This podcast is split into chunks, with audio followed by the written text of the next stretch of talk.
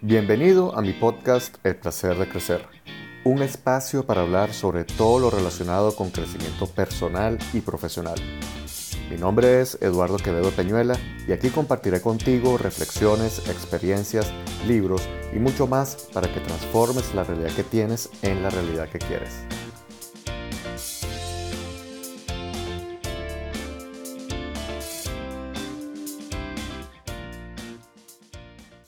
Buenos días, buenas tardes, buenas noches, dependiendo la hora que me estés escuchando. Para mí es un gusto tenerte nuevamente aquí en mi podcast El placer de crecer y compartir contigo algunas reflexiones sobre eh, nuestra vida personal y profesional. El día de hoy voy a hablar de un tema que ya había previsto hacerlo un poco más adelante sin embargo, han ocurrido algunas situaciones que me han llevado a tomar la decisión de adelantar este tema. Eh, estas situaciones son, son dos particularmente. Una, unas conversaciones que he tenido con algunas personas allegadas recientemente acerca de algunos eh, temas que les han ocurrido en, en su trabajo. Y la segunda, es eh, la lamentable noticia que todos, o por lo menos muchos de nosotros vimos en los medios sociales, de el lamentable fallecimiento de Omar Malavé, quien fue beisbolista venezolano. Ya retirado de hace un tiempo del deporte, eh, activamente, ya no, era, no era jugador, ya estaba ya dedicado a ser entrenador y ser manager de algunos equipos. Eh, y también trabajaba en, las ligas menores en Estados Unidos y en México. Sin embargo, el 22 de noviembre nos enteramos que, bueno, que Omar lamentablemente había fallecido. Eh, y, el, y el motivo de su fallecimiento, como lo expresó su hija en su cuenta de Twitter, es que Omar tomó la decisión de suicidarse. Siempre que escuchamos esta palabra suicidio, a uno se le, se le mueven un poco las cosas, ¿no? Porque uno no, se imagina cómo alguien puede de alguna manera eh, estar en una situación tal para tomar esa decisión. Sin embargo, bueno, esas cosas siempre, siempre ocurren, ¿no? Esas cosas ocurren lamentablemente, mejor dicho, ¿no? Y yo traigo colación lo, del tema de, Omar eh, como un móvil para grabar este podcast porque ella hacía mención, además de, que ella, ella comentaba que había tomado la decisión de a través de su cuenta de Twitter mencionar el motivo del fallecimiento, triste fallecimiento de su papá. Porque bueno, ya se estaban corriendo algunas conjeturas de por qué había fallecido y ella salió adelante eh, un día después del fallecimiento de su padre para comentarlo. Ella dice de que su papá lamentablemente tomó la decisión de, de suicidarse. Y el motivo es porque el papá estaba desde hace un tiempo pasando por un estado emocional un poco complejo, por bueno, por algunas presiones profesionales que tenía. Y ella llamaba la, llamaba la reflexión de eh, que cómo los deportistas se veían muchas veces sumergidos en situaciones complejas, en muchas presiones, de parte de los equipos, de parte de los dueños de los equipos, de parte de los compañeros de equipo, de parte de nosotros los fanáticos. Que nosotros cada vez que vemos un juego eh, por la televisión o vamos a un estadio a ver un juego de básquet, fútbol, béisbol, etc. Nosotros somos muy duros a veces con los jugadores.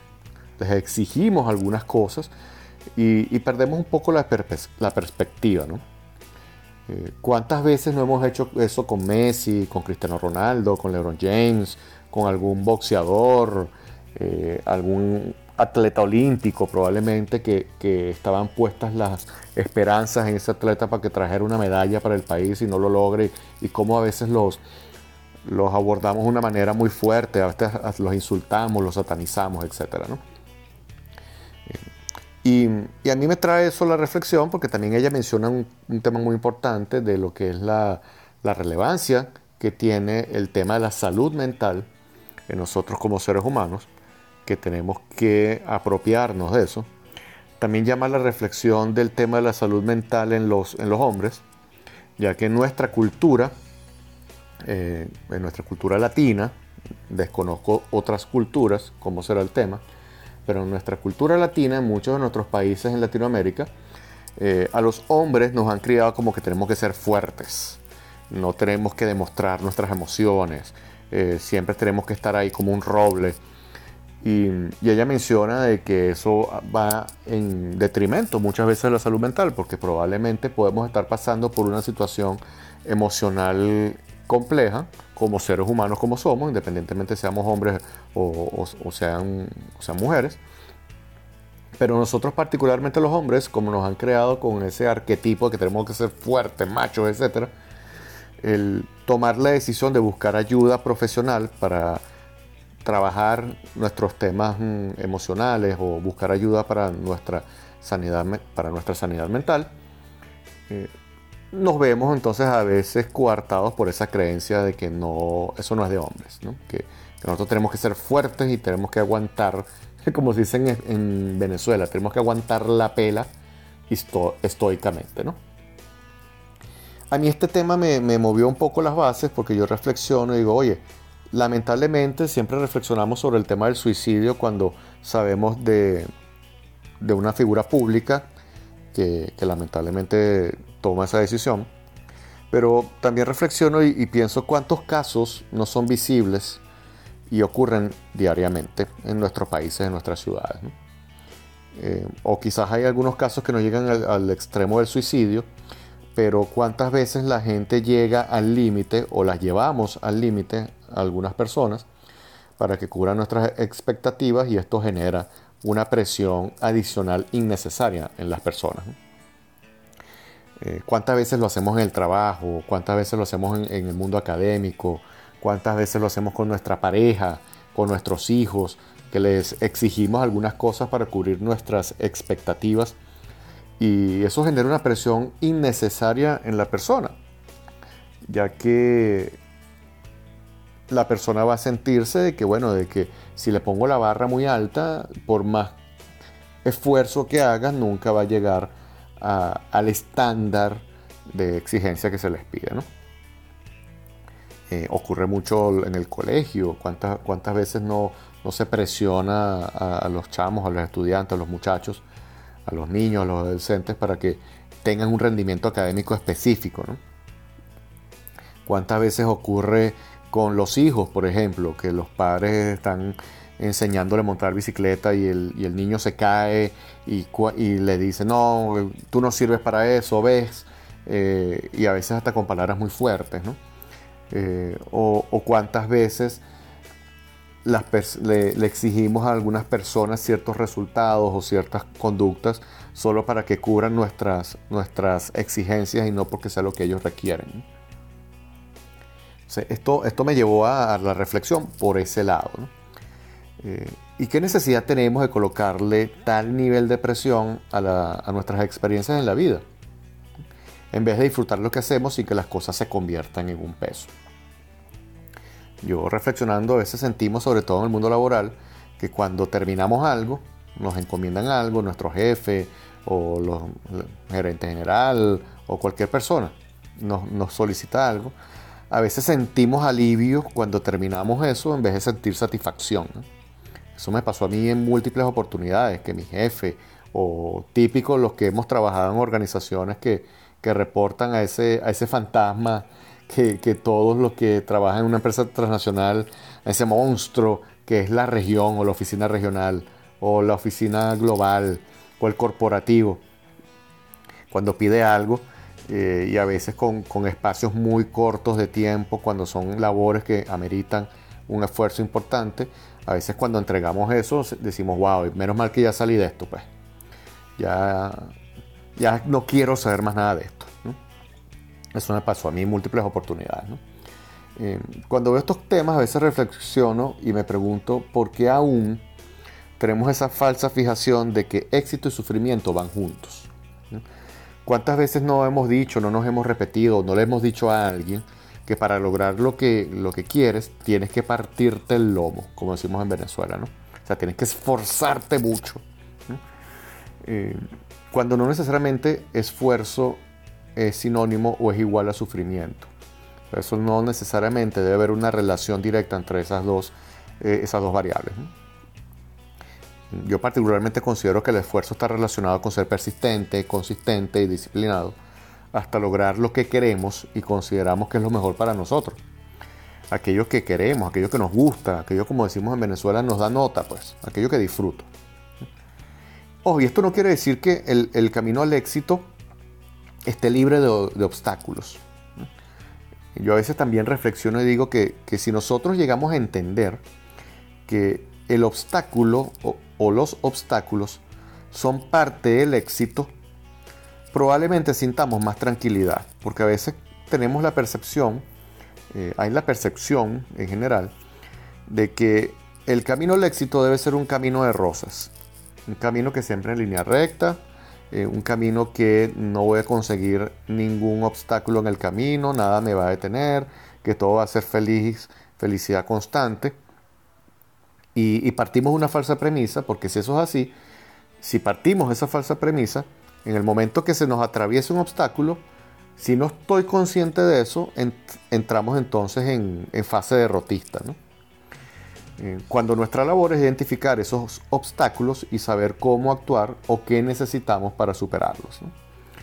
Eh, ¿Por qué tenemos que seguir asociando éxito con sangre, sudor y lágrimas y no con risas y alegrías, por ejemplo? son preguntas que me surgen a mí cuando veo este caso, estos casos que, te comento. ¿Por qué seguimos pensando que el prototipo de persona exitosa es aquella que trabaja tanto, que descuida su vida personal, su vida familiar o su pareja, eh, hasta el punto de hasta llegar a hasta descuidarse a sí misma, afectando su salud física, mental o incluso su vida?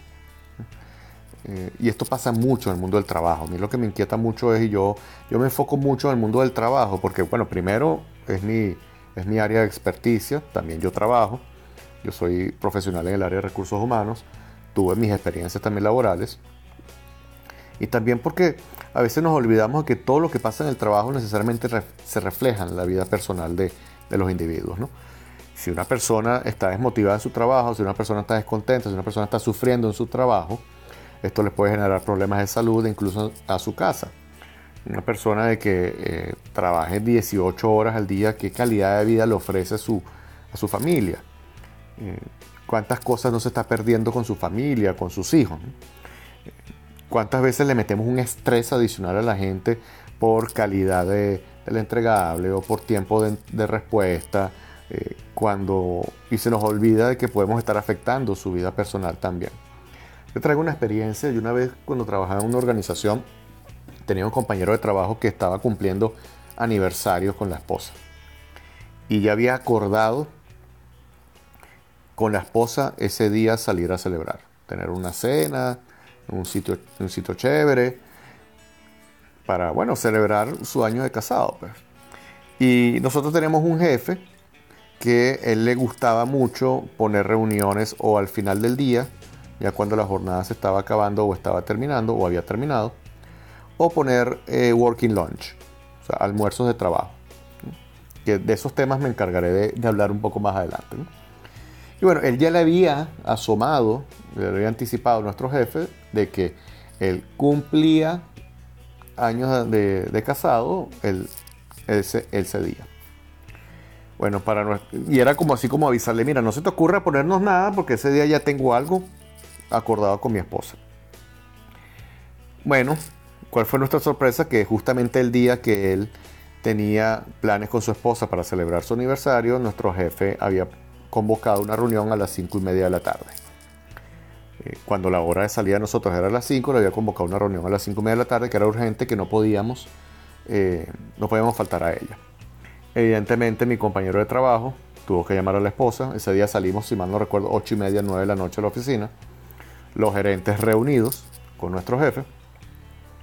Y bueno, y por esa situación él se ganó un problema con la esposa porque cómo era posible de que si era el día de su aniversario, como él no pudo salir del trabajo para poder celebrar juntos su aniversario. Entonces, fíjense lo que a veces ocurre en las organizaciones y las organizaciones no tienen la culpa. La, responsabilidad la tienen los líderes que, que, descuidan a veces de que somos personas y que tenemos esferas en nuestra familia, en nuestra vida. Tenemos una familia, somos hijos, somos esposos, somos padres, eh, somos ciudadanos, tenemos nuestras responsabilidades también que no son solo el trabajo. Y a veces metemos mucha presión a la gente con algunas cosas, o hay algunos líderes que le meten la presión a la gente en muchas cosas y se nos olvida que podemos estarle generando un efecto emocional importante. Temas de insatisfacción, temas de autoestima, temas de problemas familiares, eh, temas de salud, que eso tarde o temprano termina reventando de alguna manera. Otros casos son que unas amigas, que son los que te comenté anteriormente, eh, al principio de este podcast, me mencionaron algunas situaciones que ocurrieron en su trabajo. Una me, comentó hace poco que en su trabajo le están pidiendo que lleve un reporte de horas trabajadas. ¿Qué hizo tal hora? ¿Qué hizo tal hora? ¿Qué hizo tal hora? Y no es el tema del reporte de horas trabajadas porque ella trabaja en un área que necesariamente tiene que reportar. Eh, porque trabaja un área de atención al cliente interno en el sector tecnológico. Sin embargo, ella decía que tenían un control y otro control sobre el control y otro control sobre el control y decían, oye, pero ¿por qué tenemos que llenar cinco controles sobre una cosa? Esto es excesivo. Así como otra amiga también me comentó que hace, hace unos días el jefe le comentó que eh, ella tenía que llegar más temprano a la oficina, que tenía, que tenía que permanecer más tiempo, pasar más tiempo en la oficina, que tenía que llegar a las 7 y media de la mañana, cuando el horario de entrada es a, a partir de las 8 de la mañana. Y esta persona no considera que ella tiene dos hijos, que tiene una familia, que tiene también que requiere atención de ella. U otra amiga que también me comentó la otra vez de que fue por una entrevista de trabajo y la entrevista era con su potencial jefe y su jefe le dijo que él era workaholic. Y ella cuando apenas le dijo eso dijo, wow, lo que me espera a mí entonces, ¿no? Si mi jefe es workaholic, entonces eso en algún momento se me va a volver en contra. Porque bueno, si él es workaholic, va a tener la expectativa que yo también sea workaholic. De que yo venga a trabajar los sábados, los fines de semana, los feriados. De que si él se conecta a la una mañana, está trabajando hasta la una de la mañana en su casa, yo también lo haga. Eh, y yo digo que, oye, que cómo es posible que a estas alturas del siglo XXI todavía sigamos pensando así. Todavía haya líderes pensando así en las organizaciones que le meten ese nivel de presión a la gente con unas expectativas de desempeño sin percatarse que pueden estar afectando su salud física y emocional y mental también. Creo que todavía nos falta mucho como aprender, que aprender luego del 2020 que nos invitó a eso, a replantearnos qué era, qué era lo que era importante en nuestra vida, replantearnos nuestra idea de éxito y lo que eso implica. Eh, por eso, eso fue uno de los motivos por los cuales yo en el 2016 decidí renunciar e independizarme después de 20 años trabajando en el mundo corporativo. Si bien era un plan que ya yo tenía, eh, en el momento de independizarme, dedicarme a la consultoría, también yo tomé la decisión porque llegó un momento en que el mundo corporativo no me llenaba, sentía que el mundo corporativo estaba haciendo, eh, me estaba arropando mi vida personal, ya estaba llegando a un punto en que ya yo lo que hacía era solo trabajar y había otras cosas que estaba descuidando, incluso a mí mismo. No me quejo, yo crecí muchísimo durante estos 20 años, aprendí muchísimo, gané dinero durante ese tiempo, tuve experiencias a muy corta edad, yo me había planteado que a los 30 años tenía que encargarme de más de un país y lo logré a los 27 años. Yo a los 27 años fui responsable del área de compensación y beneficios de una empresa de consumo masivo importante, transnacional. Lo logré a los 27 años cuando me lo había planteado a los 30. Sin embargo, llegó un momento en que dije, wow, ya esto ya, ya es mucho, ya, ya me estoy dedicando solo al trabajo y hay muchas cosas que me estoy perdiendo y decidí independizarme. Porque a veces lo que pasa en el mundo del trabajo es que evidentemente todas las decisiones en la vida tienen un costo pero en el mundo corporativo, en el mundo del trabajo, lamentablemente nos enfrentamos ante una situación de que tenemos que decidir si o eres ejecutivo o tienes vida personal. Y a veces ambos son excluyentes en algunas organizaciones o para algunos líderes. Y ni hablar de las damas, que bueno, que probablemente hay una dama que es madre o quiere ser madre, eh, las madres trabajadoras, por ejemplo, y, y aún en el mundo corporativo ellas están como que marcadas porque, bueno, o eres madre o eres ejecutiva, no puede ser las dos cosas. Eh, y esto a mí me llevó también a la reflexión en ese momento y dije, no, ya no quiero esto más para mi vida. Eh, decidí cambiar. Eh, tomé la decisión, yo había dilatado mucho la decisión y, y reflexiono y era por miedo, ¿no? porque a veces nos dan miedo los cambios y soltar lo que tenemos entre comillas seguro. Y a veces sacrificamos cosas que son hasta más importantes y no nos damos cuenta que probablemente de la noche a la mañana eso que creemos que es seguro, que es el trabajo para otra empresa, de la noche a la mañana nos pueden echar igual. La empresa puede entrar en una crisis financiera, puede no estar alcanzando los resultados que espera y de la noche a la mañana puede decir, mira, tenemos que prescindir de 100 trabajadores. Y esas son parte de la esa es parte de la dinámica de las organizaciones y a veces se nos olvida que eso también puede ocurrir. Y si de paso no tomamos nuestras previsiones personales, económicas, financieras, etc., yo conozco personas o conocí personas que su vida giró en torno al trabajo. La computadora que tenían en su casa y utilizaban en su casa era la que, la que les daba el trabajo. El teléfono celular que usaban era el que les daba el trabajo. El carro o el vehículo que manejaban era el vehículo que les daba el trabajo. Eh, los estudios, empezaron estudios, la, la empresa se los pagaba y bueno, de la noche a la mañana la empresa tomó una decisión de prescindir de sus servicios y todo se les cayó. Empezaron a negociar, bueno, pero déjame la computadora, bueno, pero déjame el celular, pero mira, entonces voy a tener que dejar el posgrado porque tú me lo estás pagando. El carro, ¿cómo hago? No te lo puedo pagar porque no tengo dinero para comprártelo. En fin, muchas cosas que a veces nos amarramos entre comillas a lo seguro y, a veces los seguros no están seguros. Eh, sin embargo, yo te cuento mi experiencia. Yo desde que me independicé no he dejado de traer comida a mi casa. No he dejado de darme mis momentos de disfrute, Probablemente no serán todos los días, pero en algún momento digo, hoy quiero comerme un helado, hoy quiero tomarme un café en una cafetería, por ejemplo. No te niego que a veces trabajo 12 horas o más en un día, pero si un día que vengo y digo, sabes que hoy no quiero trabajar, hoy solo quiero leer, lo hago.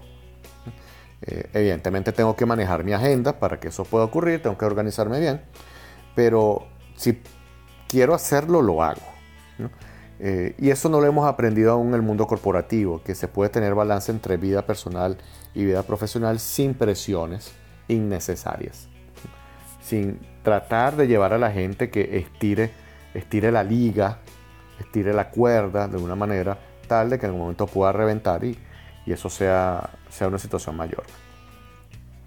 Por eso es que quizás yo he sumido, y aquí te lo, te lo comparto muy abiertamente, como mi cruzada personal o mi causa, por decirlo de alguna manera, el decirle y ayudar a las personas a entender que sí hay formas de ganarse la vida honestamente y con balance entre la vida personal y la vida profesional, fuera de las paredes de una oficina en una empresa.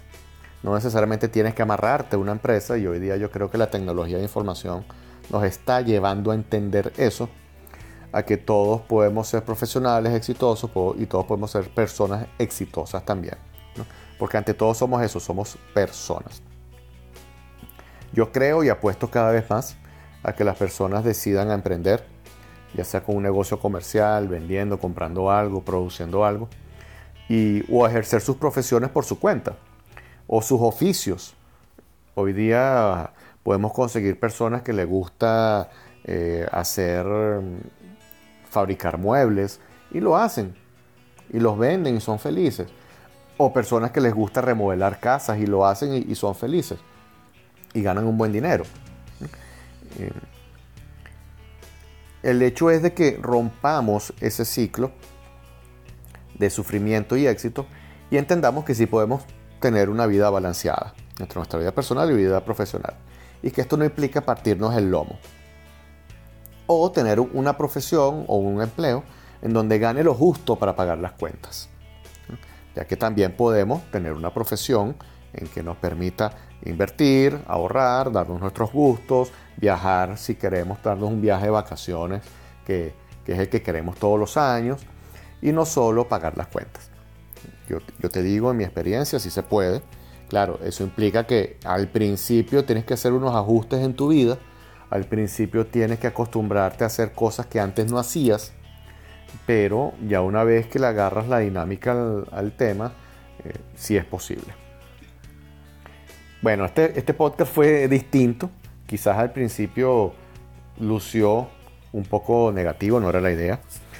Eh, mi intención en este, en este podcast es lograr dos objetivos.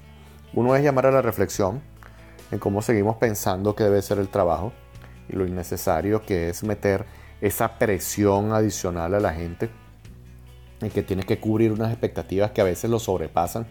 A veces hay una falsa creencia en las organizaciones de que la gente para crecer tiene que desarrollar algo que a veces le, no le es natural y eso le mete una presión a la gente o ya que si eres bueno, entonces te voy subiendo la barra cada vez más para, para que demuestres que eres bueno y que sí puedes. Eso lo estaré hablando en otras transmisiones, en otros episodios. Yo considero que eso es un sinsentido totalmente. Y segundo, transmitirte que sí puedes tener éxito personal y profesional al mismo tiempo, sin que eso implique que tengas que necesariamente trabajar para otro. Si tú quieres desarrollarte tu profesión o tu oficio por tu cuenta, lo puedes hacer muy bien. Evidentemente hace falta que tomes algunas consideraciones, hace falta que armes o tengas una estructura en muchas cosas, que eso también lo, eh, lo estaré hablando más adelante, pero sí es posible. Yo creo que al final de cuentas tenemos que recordar y te invito a recordar que una cosa es trabajar mucho y otra cosa es trabajar inteligentemente.